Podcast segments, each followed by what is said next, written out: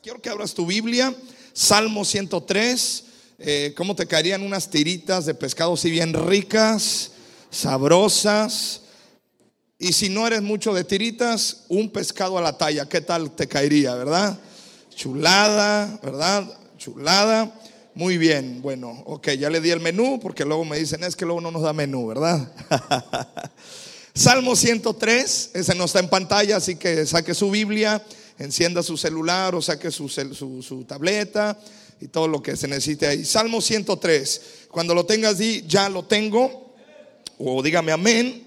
Y vamos a leerlo. ¿Ya lo tiene ahí? Dice, bendice alma mía. ¿A quién? Y bendiga, diga conmigo, todo mi ser, su santo nombre. Bendice alma mía a Jehová y no olvides ninguno de sus beneficios. Él es quien perdona todas tus iniquidades, el que sana todas tus dolencias. Y aquí es donde yo quiero resaltar, porque de esto quiero hablar hoy.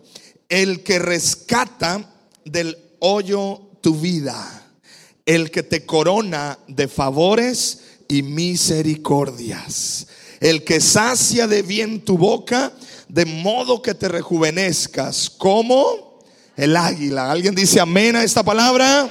Amén. Dice la palabra del Señor que Él es el que rescata del hoyo tu vida. Y hoy te quiero hablar, he titulado este mensaje Momentos difíciles. ¿Alguien ha pasado momentos, momentos difíciles en su vida? Uh, todos, ¿verdad? Momentos difíciles. ¿Sabes? La Biblia nos dice que Él es el que rescata del hoyo nuestra vida. ¿Sabes? Es decir, hay momentos difíciles en la vida. Todos hemos enfrentado, todos vamos a enfrentar momentos difíciles. ¿Verdad que sí? problemas, dificultades, enfermedades y situaciones. Pero hoy quiero mostrarte a la luz de la palabra de Dios cómo los momentos difíciles te preparan para cosas grandes de Dios en tu vida. Leyendo acerca de Pablo, estos días hemos estado leyendo la vida de Pablo en TCD. ¿Alguien está leyendo su TCD? Sí, lo trajo hoy para apuntar la prédica. Hoy en la tarde tenemos el musical de jugar y no voy a pensar, es que, pues, ¿y qué se predicó? Yo en la tarde no se va a predicar nada. Hoy estamos dando un tema, así que para los que a lo mejor vengan en la tarde, vea la predicación de hoy en la mañana. Al fin y al cabo, sí hay que aprender de la palabra de Dios, ¿verdad? Y analizando la vida de Pablo, ¿sabes? Pablo tuvo momentos difíciles, ¿sí o no? Mira, vamos a ver aquí en la palabra, ese sí está en pantalla. Segunda de Corintios capítulo 11, verso 24. Pablo nos da un resumen de sus momentos difíciles. Y mira lo que dice. En cinco ocasiones, digo, por si usted cree que ha sufrido, aquí también Pablo también se pone ahí a, decir, en cinco ocasiones distintas, los líderes judíos me dieron 39 latigazos. ¿Cuántos latigazos? Si te dan uno, si te dan dos, ¿cómo reaccionamos tú y yo? ¿Ah? Con uno que nos den, ¿verdad? No, Pablo dijo 39. Me dieron. Tres veces me azotaron con varas. Ahora, los, los látigos no creas que eran así nada más, este, no, no, no, era, era para castigar. Y las varas no creas que eran nomás así una varita. ¿Ah? Una vez fui apedreado, que por cierto esa vez lo daban por muerto. Tres veces sufrí naufragios. Una vez pasé toda una noche y el día siguiente a la deriva en el mar. He estado en muchos viajes muy largos, enfrenté peligros de ríos y de ladrones, enfrenté peligros de parte de mi propio pueblo, los judíos, también de los gentiles, enfrenté peligros en ciudades, en desiertos, en mares, y enfrenté peligros de hombres que afirman ser creyentes, pero no lo son. He trabajado con esfuerzo y por largas horas soporté, y soporté muchas noches sin dormir. He tenido hambre y sed y a menudo me he quedado sin nada que comer. He temblado de frío sin tener ropa suficiente para mantenerme abrigado. Además de todo eso, a diario llevo la carga de mi preocupación por todas las iglesias. Todas las iglesias. ¿Quién está débil sin que yo no sienta esa misma debilidad? Pregunta, eh, ¿ha sufrido usted como Pablo dice que sufrió? ¿Verdad? Pablo dice, a ver, ¿quién, es, ¿quién está débil? Luego hace otra pregunta, ¿quién se ha dejado llevar mal por mal camino sin que yo arda de enojo? En pocas palabras, Pablo estaba diciendo, yo no he dejado la fe por todo lo que he sufrido y ustedes vienen a decirme que por un dolor de cabeza no viene a la iglesia. ¿Ve lo que dice Pablo? Pablo está diciendo, usted me viene a decir que porque a Chuchita la bolsearon ya no va a creer en Dios. Pablo le está diciendo a la iglesia de Corinto, y yo me he quedado sin comer, he naufragado, me dieron por muerto, me han azotado y esto, y sigo firme. De que está al lado tuyo, ahí nos hablan. Aleluya. ¿Ah? Seguimos leyendo. Por eso dice, si debo jactarme, preferiría jactarme de las cosas que muestran lo débil que soy. Dios es el Padre de nuestro Señor Jesús, quien es digno de eterna alabanza, sabe que no miento. Wow. Este hombre estaba probado en todo entonces. Ahora leemos los siguientes versículos, segunda de Corintios, el capítulo 4, vamos atrás, el verso 16 al 18 Pablo dice algo interesante. Por eso no nos desanimamos. Quiero que le digas al que está al lado tuyo, no te desanimes. Estás pasando momentos difíciles, no te desanimes porque esta palabra es de bendición. Pues aunque por fuera nos vamos deteriorando, por dentro, ¿qué pasa por dentro? Nos renovamos día a día. ¿Alguien está joven en esta mañana? ¿Cuántos jóvenes están acá? Dígame amén. Porque los que esperamos en el Señor tenemos fuerzas. Los que esperamos en el Señor somos fortalecidos. Estamos llenos de gozo. Dice, entonces por dentro nos renovamos día a día. Lo que sufrimos en esta vida es cosa... A ver, hermano, el que está escribiendo estas cosas sí sabía lo que era sufrimiento. ¿De acuerdo? No te lo estaba poniendo cualquier persona. Dice, son cosas ligeras en esta vida ligera que pronto pasa. Dilo conmigo, pronto pasa. Pero nos trae como resultado una gloria eterna, mucho más grande y abundante, porque no nos fijamos en lo que se ve, sino en lo que no se ve, ya que las cosas que se ven son pasajeros, pasajeras, pero las que no se ven son qué? Eternas. ¿Alguien dice amén a esta palabra? Cuando tú y yo tenemos nuestra mirada en la eternidad, el sufrimiento que podamos tener en esta vida puede ser leve. Además, dice la palabra, esta tribulación es momentánea y pasajera.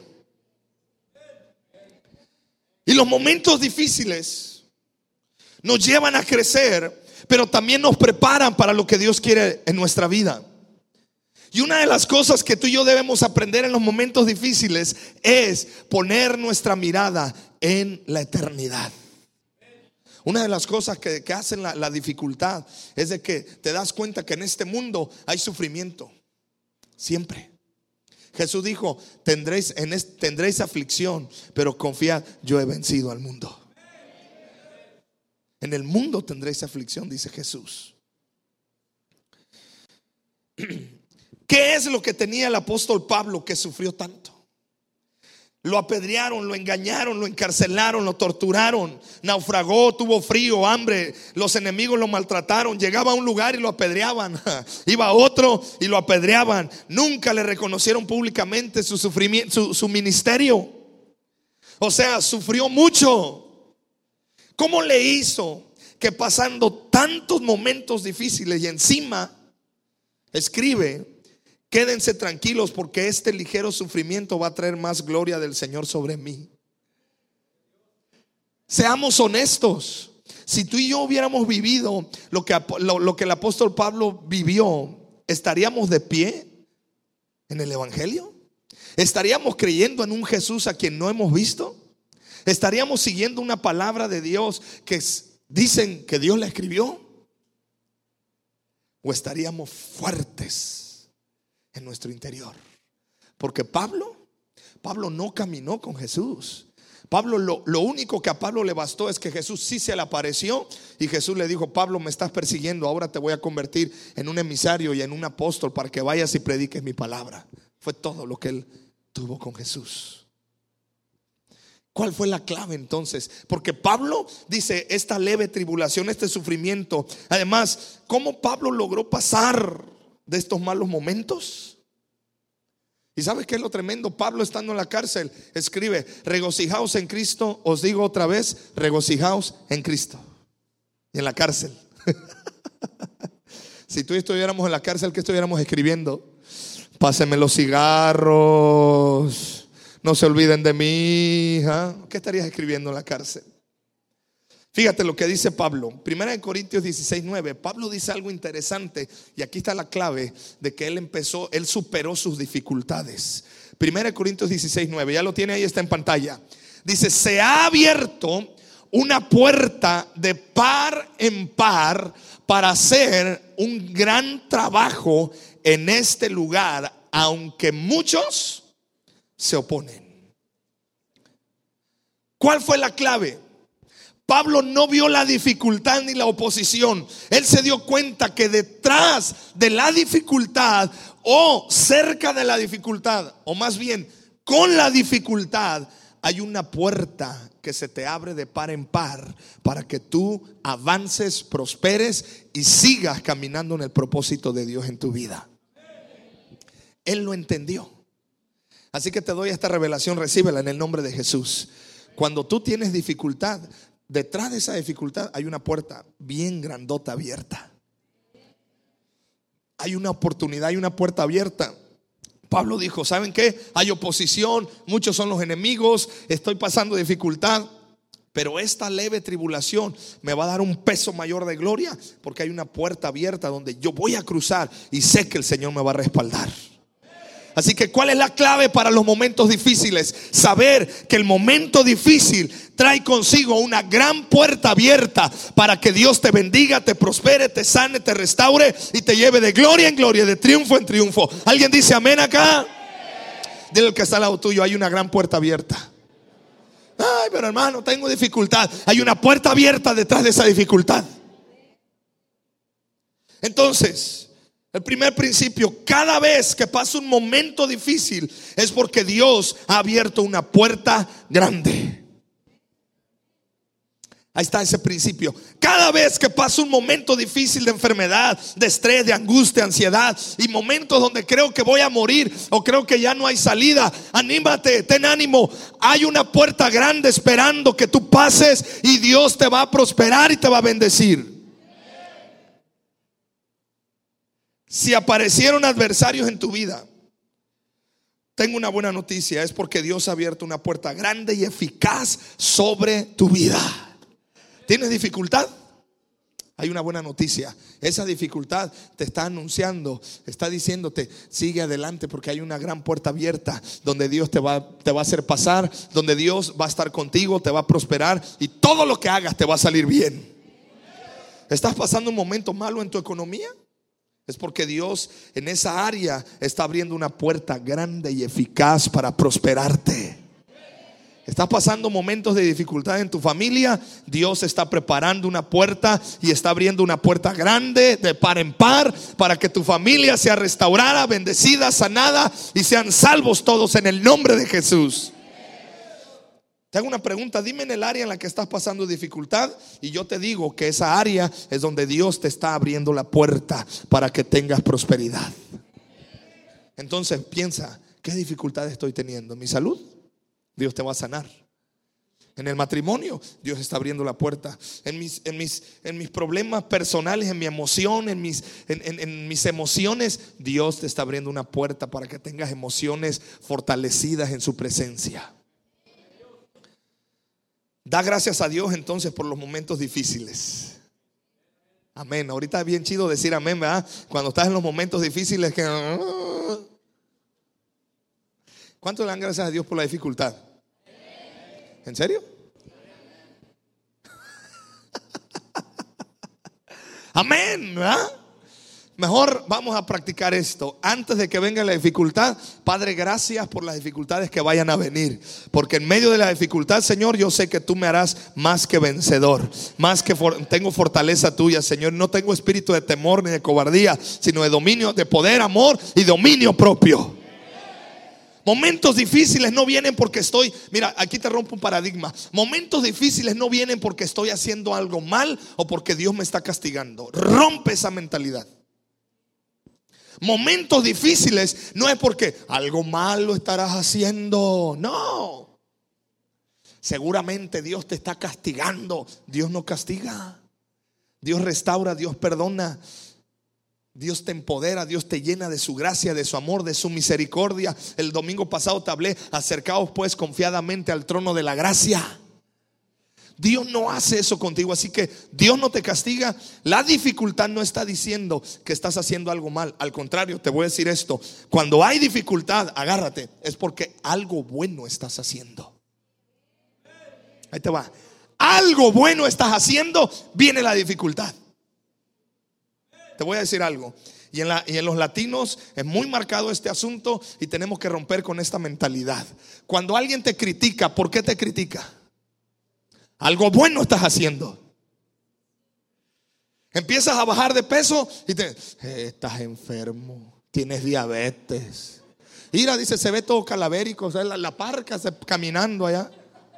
Y te empiezan a criticar y te empiezan a decir, porque algo bueno estás haciendo con tu cuerpo y tu salud, estás teniendo dominio propio con tu manera de comer y el Espíritu Santo te está dando la capacidad de doblegar tu carne, algo bueno estás haciendo. Te empiezan a criticar. No, mira, este se la pasa metido en la iglesia. Va al grupo conexión, va a servir, va a las reuniones, va a la oración. Oye, este, algo bueno estás haciendo, por eso la gente te critica. O sea, la adversidad no es que estás haciendo algo malo. La adversidad no viene porque el diablo dice, no, pues lo vamos a atacar. No, ¿sabe por qué el diablo lanza todo el ataque diabólico y del infierno sobre tu vida? Algo bueno estás haciendo. Así que alégrate, hay dificultad, algo bueno estás haciendo. Si oyes ladrar los perros, buena noticia, vas avanzando. ¿Sabes a qué árbol le tiran más pedradas? Al que da más fruto. ¿A qué palmera es la que se le sube más? A la que está llena de cocos. O sea, algo bueno estás haciendo. La dificultad no quiere decir que está pasando. No, no, no, no, no. Escúchame. Dificultad es el preámbulo, es la antesala para las bendiciones de Dios y para el éxito de Dios en tu vida. Decía mi abuelita, o la querías peladita y en la boca.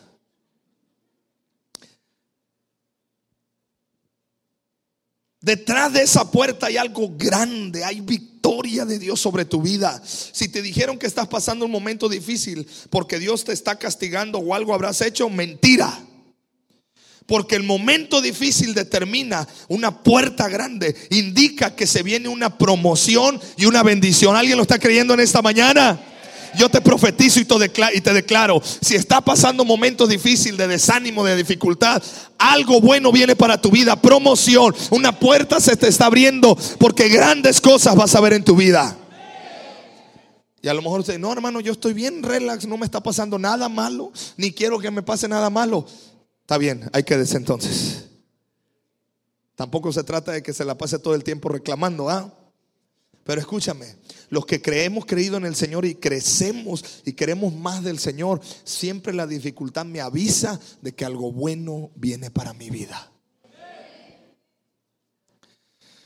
Ahora, hay algo que Satanás hace en medio de la dificultad para atraparte y no logres llegar al propósito de Dios en tu vida. Diga conmigo, la trampa de la ofensa.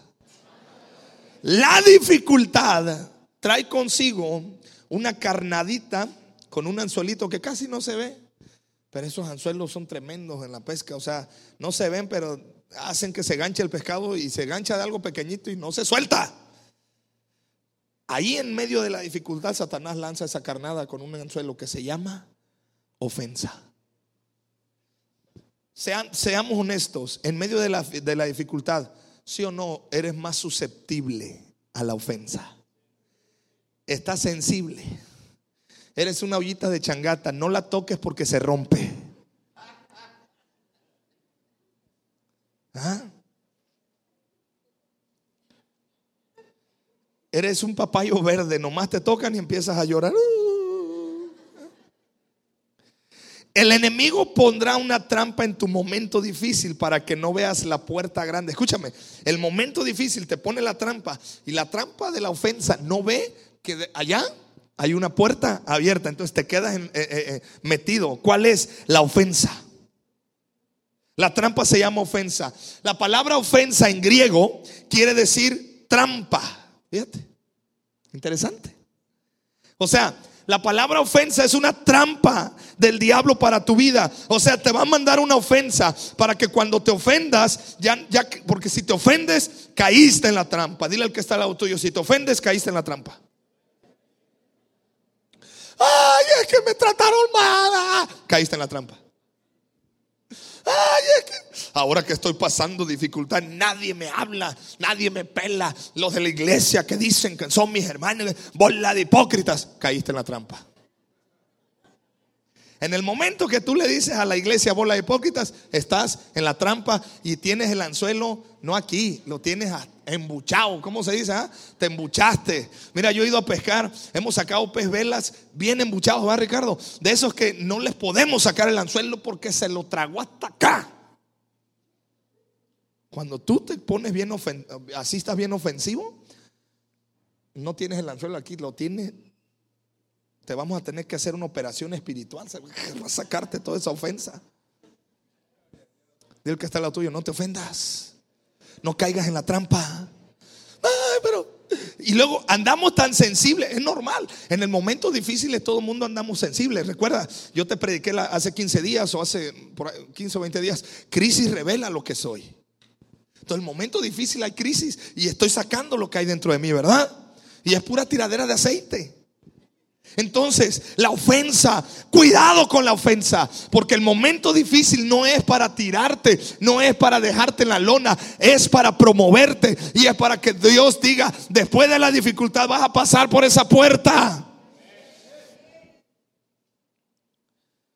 Porque la trampa no te va a dejar ver la puerta. Cuando quedas ofendido, ya sea por gente o ya sea por las circunstancias, hay personas que le viene la dificultad y empiezan a decir, fíjate, ahora que me he metido más a buscar a Dios, ahora que sirvo, ahora que vengo al grupo conexión, ahora que estoy leyendo mi TCD bien, hasta la Biblia la leo más, ahora que estoy metido con Dios, viene la dificultad. Como nunca me critican, me atacan, no hay dinero, aquello, allá. Y la circunstancia hace que te ofendas con Dios. Buenos días. Ofensa quiere decir herir, molestar, hacer daño, agraviar, injurar, escarnecer. O sea, la trampa del diablo para tu vida es que en la dificultad tú te ofendas que quedes lastimado. Y si eres lastimado, entonces ya caíste en la trampa. Pero no te preocupes. Bendice alma mía al Señor. Porque Él es el que ¿qué? rescata del hoyo. La palabra hoyo tiene que ver con trampa. O sea, Él te saca de la trampa. ¿Sabías tú que en los tiempos antiguos para cazar animales hacían hoyos y esa era la trampa y le ponían este, hojas encima y todo el asunto y pasaba ese animal, ¡pum! caía. Entonces muchos de ustedes han caído en esa trampa. Entonces dice el salmista, Él es el que rescata del hoyo tu vida. ¿Cuánto damos gracias a Dios por eso? ¿Verdad? Porque a pesar de estar en la trampa, tú y yo tenemos la esperanza de que Dios vendrá con su mano y su diestra de poder y nos levantará. O sea, todos fuimos lastimados en alguna etapa de, nuestra vida. Hermano, a ver, vamos a hacer esta dinámica de liberación. Levánteme la mano quien haya sido ofendido y lastimado una vez en su vida. Vamos, libérese, libérese, levanta la mano. Diga amén, aleluya, amarrese. Sienta la unción de liberación ahí. Eso, ok. Todos en algún momento de nuestra vida nos han ofendido, nos han lastimado, ¿sí o no? El jefe de trabajo, el patrón, el compañero, eh, el papá, la mamá, el tío, el padrino, el vecino, el bueno, todos hemos sido ofendidos. Porque la trampa es que nos quedemos con la ofensa. ¿Sabes cuál es el detalle? ¿Sabes cómo cazan los changuitos en África? La trampa es la siguiente, ponen una banana en una como tipo jaula con un hueco donde nada más la, le cabe la mano al changuito así. O sea, el chango apretadamente. Entonces ya estando ahí, el chango agarra la banana, el, plátano. Y cuando quiere sacar el plátano, ¿qué pasa? O saca la mano o ahí se queda porque no puede sacar la mano con el plátano. ¿Y sabes qué sucede? Lo increíble. Viene el cazador y el changuito está grite y grite, pero no suelta la banana. Nada más llega el cazador, le tapa la, con, una, con una, un costal negro, le tapan la cara, ya no ve lo además. ¿Dónde estaba la solución de su salida? Suelta la ofensa, si no, nunca vas a salir de la trampa. Suelta la ofensa, si no, nunca vas a salir de tu trampa. Señor, ayúdame, hijos de su. Señor, ayúdame. Señor, eh, bendíceme. No te voy a soltar. O sea, no sueltas la ofensa. Y el Señor dice: Yo soy el que rescato del hoyo tu vida, pero suelta la ofensa. Aleluya. Habla Jehová que tu siervo escucha. Estaba yo predicando en una iglesia acá de la Costa Grande y me decía un hermano, habla Jehová que tu siervo escucha. Y le digo, y también escuche, le digo, por si cualquier cosa, le digo. Tu siervo escucha y escuche, le digo, por cualquier asunto. El hermano, escúchame, la ofensa no te va a dejar avanzar. La ofensa no va a dejar que tú atravieses esa puerta grande. Ahora, quiero que te imagines una puerta grande. Imagínate una puerta grande, abierta de par en par. ¿Te la imaginas? ¿Qué, necesitas para entrar por esa puerta? exacto, nada más las ganas. ¿Qué necesita? Entrar y se acabó. Pero si no sueltas la ofensa, si no te liberas de esa trampa que el diablo te puso, cuidado. Así que dile al que está al lado tuyo, cuidado con la ofensa. ¿Ah? El enemigo te va a mandar, ¿sabes? La trampa es que quedemos en, la ofensa. Por eso tienes que saber cómo serán las trampas que el enemigo te va a mandar en el momento difícil. En el momento difícil, escúchame, ahí te va. Ya, ya, yo ya me la sé. En el momento difícil, yo sé que cualquier cosa me ofende. Hasta si la mosquita pasa. ¡ah! Pero yo sé que no me voy a enganchar. Yo tengo que ser libre de la ofensa en el nombre de Jesús. Las críticas o palabras que te ofenden siempre llegan en el momento que menos lo necesitas. cuando estás débil, depresivo, enfermo. Las críticas llegan cuando menos las merecemos. Cuando más estamos metidos con Dios, más nos critican. ¿Ah? ¿Sí o no? ¿Estoy hablando solito o usted me entiende lo que le estoy diciendo? ¿Verdad? Cuando empezaste a soñar de nuevo, cuando estás y te ofenden. Llega cuando menos lo mereces. Son dardos destinados para herirte. Cuando una persona en su momento difícil es herida, la persona ofendida cayó en la trampa. El momento difícil no es lo difícil. Lo más difícil es dejarse, no dejarse lastimar. Otra vez ahí, voy a, voy a, aquí lo tengo escrito. El momento difícil no es lo más difícil. Lo más difícil es no dejarse lastimar. Muy buena frase para que la postees en tus redes sociales. El momento difícil no es lo más difícil. Lo difícil es no dejarse lastimar. En una pareja, los problemas no es el problema. El problema es que en medio del problema termines ofendido y lastimado, gritoneado y hasta golpeado. Digo golpeado porque ya está de moda que la mujer golpea al hombre. Vamos a hacer una asociación civil de, se va a llamar el humo. Unión de maridos oprimidos. Yo voy a ser presidente, ya ando buscando secretario y ando buscando ahí este.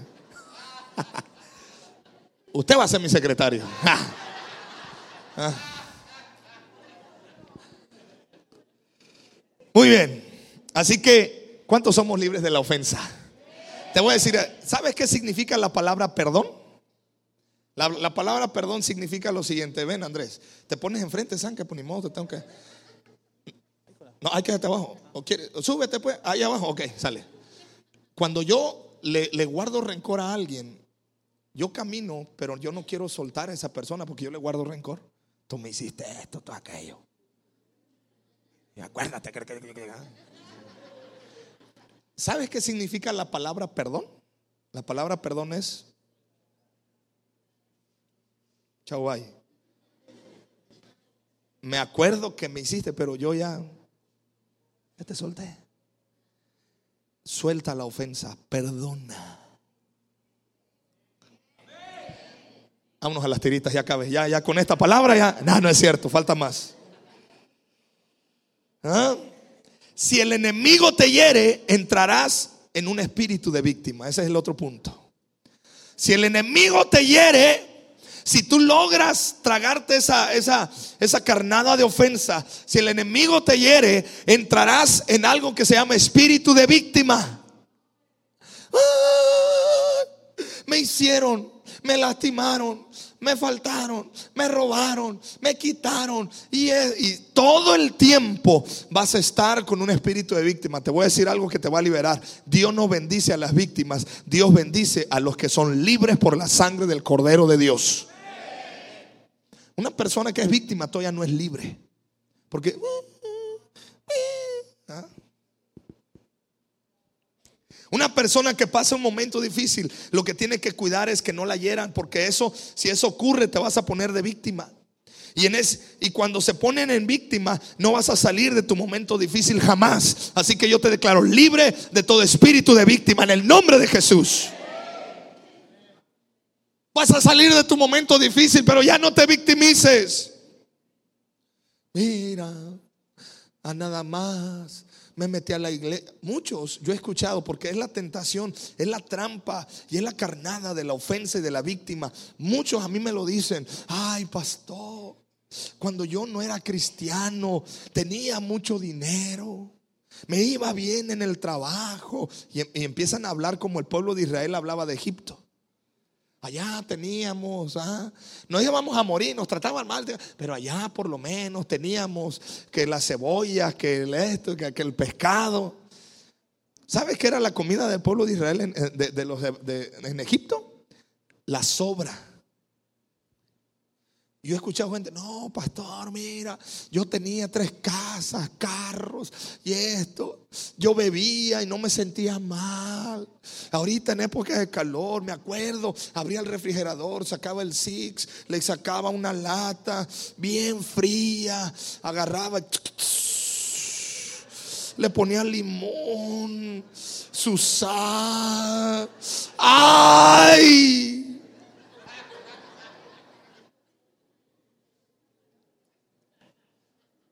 ¿Se le antojó?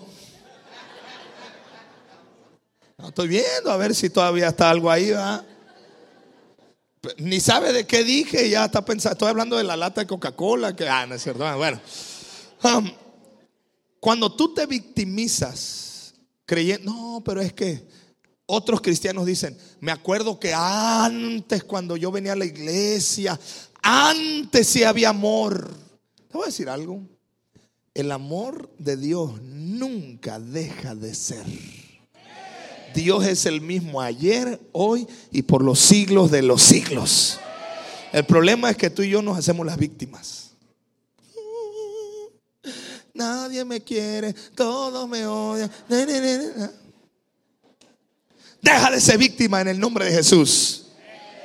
E- mira, me encanta el apóstol Pablo. Cuando yo leo su Biblia, cuando yo leo la Biblia, perdón, y leo acerca de Pablo, me dan ganas de ir a vender chicharrones a la esquina. Mejor os digo, yo para qué ando predicando. Si este hombre, la dificultad, no, ¿sabes qué le hacía la dificultad a Pablo? Lo fortalecía más. Por eso Pablo decía, tengo un mayor peso de la gloria de Dios en mi vida. Y tú y yo con una cualquier cosita, ay Padre. En el nombre de Jesús te declaro, somos libres de todo espíritu de víctima.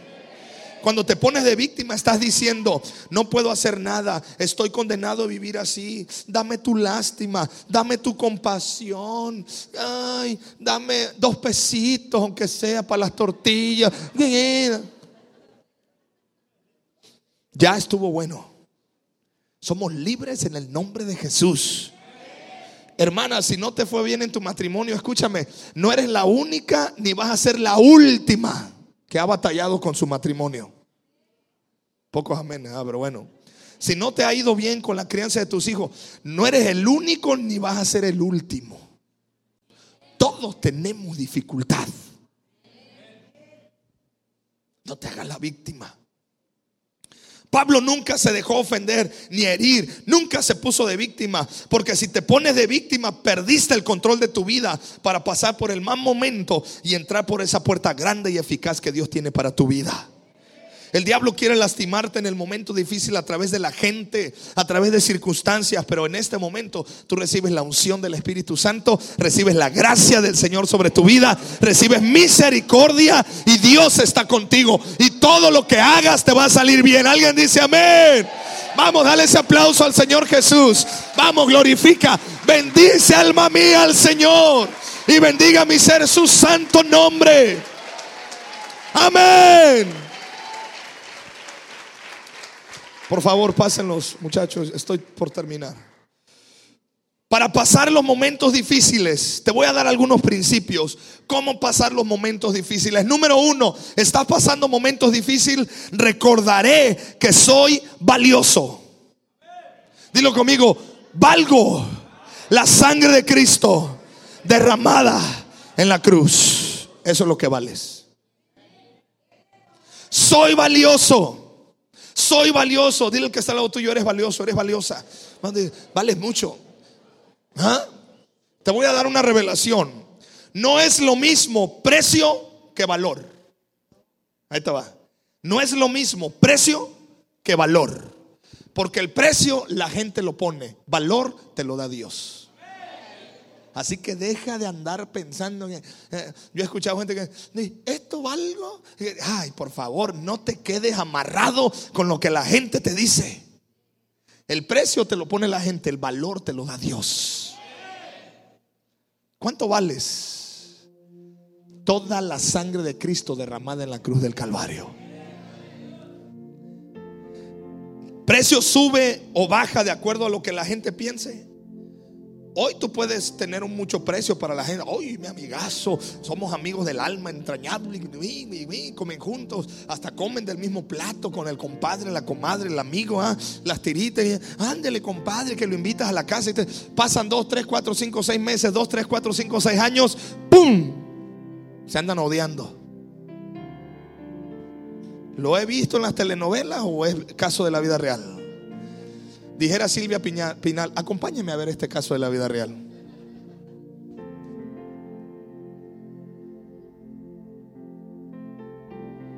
No te dejes influenciar por lo que la gente dice de ti, ni por el precio que la gente te ponga. No, Señor, no, señora. Usted vale toda la sangre de Cristo derramada en la cruz del Calvario. Así que cuando esté pasando momentos de dificultad, me recordaré que soy valioso. Precio es desprecio. Menosprecio, subprecio. Pero yo me, me muevo por el precio que no es. Yo no me muevo por el precio, yo me muevo por el valor de la sangre. Mira, por eso la gente dice, ay, me despreció. Ve el término. Me despreció. O sea, me dio un valor o me puso un precio que yo creo que no tengo. Nadie te va a despreciar, porque si alguien te quiere despreciar, ¿qué crees? Tú vales lo que Dios dice que tú vales. Y Dios dice que vales toda la sangre de Cristo derramada en la cruz. Así que si alguien te quiere despreciar o menospreciar, pues no le hagas caso. Es que me dijeron que Mira, yo no yo no soy lo que hago. Yo soy lo que tengo en mi vida y lo que tengo es la sangre de Cristo, el amor de Cristo, el, amor del Padre en mi corazón y soy un hijo de Dios.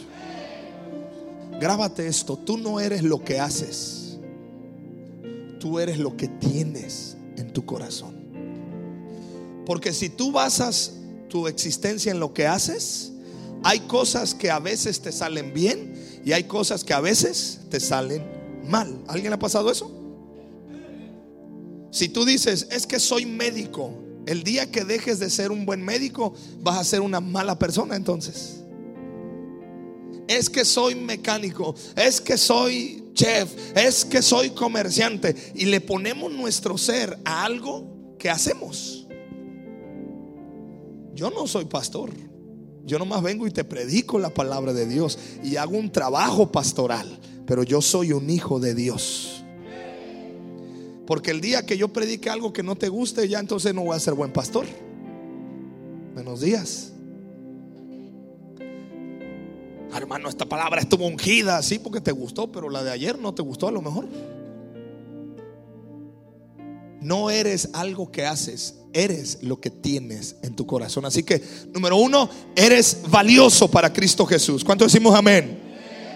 Yo me muevo por lo que valgo, la sangre de Cristo. Y Dios no me dejará en mi momento difícil. Número dos, caminaré con gente que me impacta. ¿Cómo pasar el momento difícil? Caminaré con gente que me impacta. Mira lo que dice Proverbios 13:20. El que anda con sabios, sabio será. El que se junta con necios será quebrantado. ¿Cuántos sabios sabemos aquí en esta mañana? Levánteme la mano todos los que somos sabios. Hermano, por fe declárelo todas las cosas que no son como si fuesen. ¿Ah? Si tú te juntas con gente sabia, sabio vas a ser. Júntate con necios, vas a terminar quebrantado. Junta en tu momento difícil. Mira, ¿sabes cuál es el problema de la dificultad? Estamos en la dificultad y lo primero que hacemos, nos juntamos con, con los que están igual o peor que nosotros. ¿Sí no? Fíjate, hermano, que ando desanimado. Y te juntas con el que está más desanimado que tú en el Evangelio. No, yo también, fíjate, seguramente te trataron mal. Sí, me trataron mal. No, son unos hipócritas. Fíjate que yo he pensado que son hipócritas. Sí, bola de hipócritas. Fíjate, yo por eso ya no me emborracho, nomás me echo dos, tres para relajarme. Tómate una y Dicen en la costa, te juiste, sorcón del medio.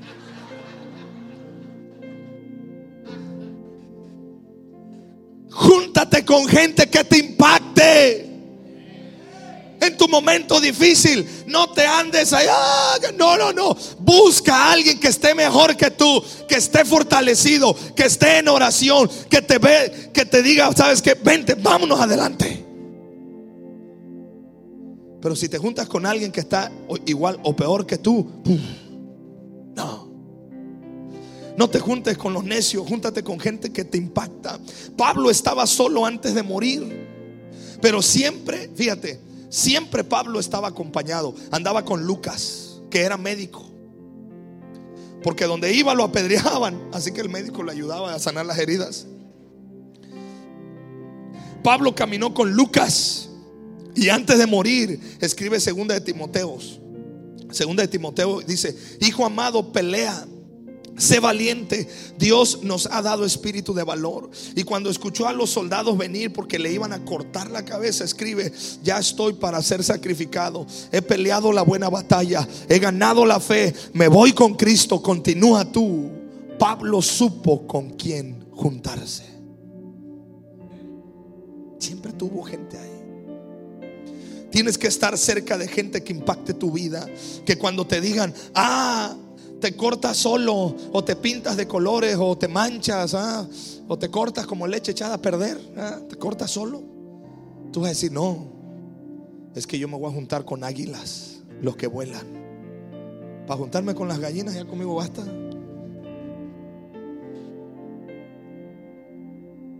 Me acuerdo que mi mamá me decía, hijo, no comas mucha sal porque la, sal, es para los burros. Luego me decía, y para burros conmigo basta. Estudia, prepárate. ¿Sabes que mi madre cuando yo tenía siete años me obligaba a leer la Biblia? Conoce la Biblia. Yo le echaba trampa, yo le decía, mamá, le leía rápido. No, despacio. Y explícame que Dios te está hablando. Y Me están esperando para la red de fútbol, le digo. Y mi amigo allá, Norris, ¿a qué hora ahorita? Espérate, le digo que estoy aquí.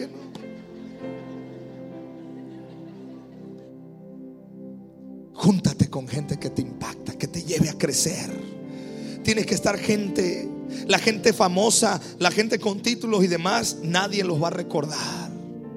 Jóvenes en las secundarias, en las prepas, no te juntes con los, ¿cómo le llaman este? Los, tienen un nombre los populares. No te juntes con las chicas popular, no te juntes con los eh, esos es momentos, nadie los pela. La otra vez me topé con una de mis amigas que en ese tiempo, de la preparatoria, que en ese tiempo era de las más populares. ¿Sabes cómo la topé? Panzona y con dos chamacos. Nada de popular. Yo me le quedé bien. ¿Eres tú? Santo Dios, le digo, ¿y qué pasó con ese cuerpo y las greñas bonitas? Ay, andaba con sus dos chamacos acá todavía. Él le acabó lo popular. Oye, tus amigas, las que te aplaudían todo lo que decían, eh, también están igual de panzonas que yo. Ah, bueno, le digo.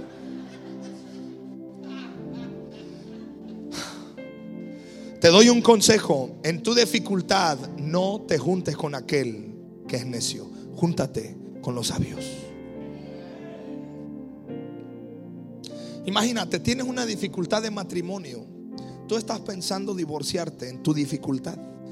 ¿No te has dado cuenta que atrás, eh, después de ahí hay una, una puertononón abierta de bendición y prosperidad para tu casa y tu familia? Pero por lo pronto en tu dificultad estás pensando divorciarte. Llegas con Pepe el Toro, vamos a poner así. ¿ah? Le dices, ¿sabes qué? Fíjate que estoy pasando dificultad. Y, no sé, como que. Y te dice, ¡déjala! Y dices tú, oye, justo lo que estaba pensando, déjala ya, Dios te acompaña. Oye, si tú te juntas en tu dificultad con personas necias, vas a ser quebrantado. Júntate con gente sabia. Hay gente que te impactará y hay gente que te va a bendecir. Júntate con ellos. ¿Cuánto decimos amén? Dile al que está al lado tuyo. Me voy a juntar mm, contigo.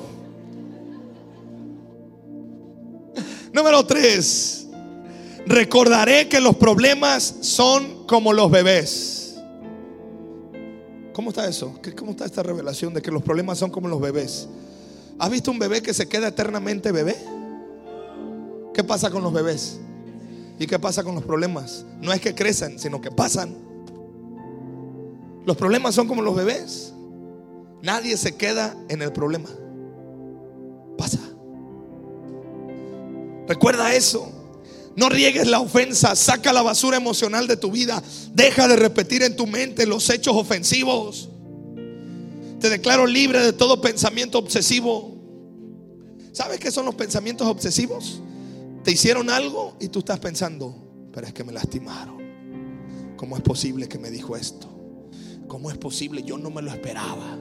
¿Y por qué? Y te duermes y estás pensando, pero ¿cómo? ¿Por qué? ¿Cuándo? ¿Qué voy a decirle si lo, me lo topo de cara? ¿Lo saludo? No la saludo. ¿Le doy un abrazo? No le doy un abrazo. Y luego va a la iglesia. ¿Dónde me siento? ¿Al lado de él? ¿No me siento? ¿Le saco la vuelta? O sea, todos esos pensamientos, ¿sabes qué son? Obsesividad. Esos pensamientos. No, hermano. Suéltalo, perdónalo. Si te lo topas, salúdalo, bendícelo. Y si no te quiere saludar, que Dios te bendiga. Y vámonos recio. No te, no enfrasques. Número cuatro, avanzo. En medio de la dificultad debes entender, son momentos para dejar de apretar. ¿Te acuerdas del changuito que te dije? Los momentos difíciles son momentos para dejar de apretar. Quiere decir que el momento difícil es el mejor momento para perdonar. A mí me ha pasado. Yo tengo mis dificultades y empiezo a sacar mi lista negra. no, este lo perdoné, este lo perdoné. Padre, de todas maneras, por sí o por no, los vuelvo a perdonar. Todos tenemos una lista negra, ¿sí o no? No se haga. La listita y de. Híjole, este, está, este no es lista negra, es lista roja. Es lista así parpadeante. Bueno son momentos para dejar de apretar. Cuando Dios te da algo, nunca lo aprietes, tómalo. Cuando lo puedes tomar, lo puedes dar, pero cuando lo aprietas te vas a lastimar. Suéltalo. Amén. Número 5. Recordaré que sobre mí voy a producir un cada vez más excelente, está larguísimo este punto, ahí cuando pueda lo apunta, y eterno peso de la gloria de Dios. Te lo voy a resumir porque en un minuto, por favor, apunta este punto, este punto que está largo. ¿ah? Y como yo ya perdoné, cuando me acuerdo tenía, tenía yo clases, había un maestro que le decíamos el flash. Tenía dos borra con un iba escribiendo con esta mano y con esta iba borrando todo lo que iba escribiendo. Recordaré que sobre mí voy a producir un cada vez más excelente peso de la gloria de Dios. ¿Alguien dice amén a esto? Vas a producir gloria después de atravesar el momento difícil. Aunque parezca que la prueba te va a destruir, dirás, gracias Padre, porque aunque parece que voy a, a destruir, no, tú estás conmigo. Lo increíble de la vida de Pablo es que estaba en la cárcel y escribió Filipenses. Gozaos en el Señor siempre. Os digo, gozaos otra vez con todo, gozaos. Y más sorprendente es ver que lo escribió en una cárcel maloliente, pasando el peor momento de su vida. Pablo no se dejó lastimar por nadie, no se puso de víctima. Disfruta Gózate hoy con lo que te está pasando. Ay, hermano, es difícil. Disfruta porque Dios está contigo. Quiero que te pongas de pie, por favor.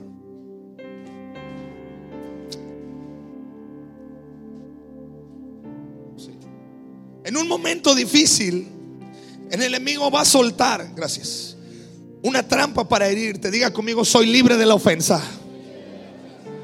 te va a querer lastimar, dilo conmigo, el Señor me ha sanado. Y te va a querer mandar gente que te lastime, dilo conmigo, ya los perdoné. Va a querer que seas víctima, dilo conmigo, todo lo puedo en Cristo, que me fortalece. Pablo pasó por momentos difíciles y todos injustos, pero nunca se quejó. María y José tenían que subir a la ciudad para empadronarse y, el registro que se había proclamado en ese tiempo, cuando llegaron todos los hoteles estaban llenos. María estaba panzona con los dolores de parto a punto de parir y no encontraron ninguna habitación. ¿Qué fue lo que encontraron? Un establo que había en ese establo. Animales de granja. Vacas, chivos, ovejas, gallinas burros.